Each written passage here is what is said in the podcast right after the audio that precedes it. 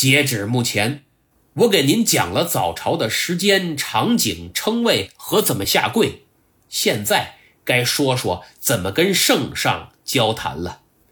无论是上朝还是召见大臣，皇帝问话时只能由一人回答，别人不能插话。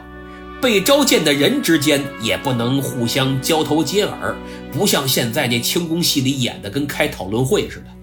当然，也有极个别情况，比如慈禧在一九零零年与列强宣战前召开的四次御前会议，那就相当于是开讨论会，让大家畅所欲言。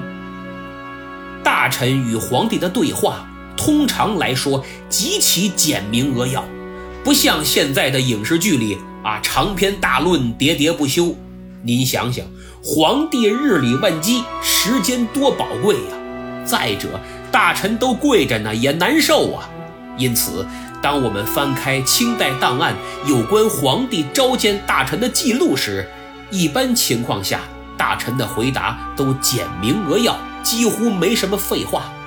清代大臣之间有一条不成文的规定。就是无论奏对何事，必以三语为律，并须简浅明白。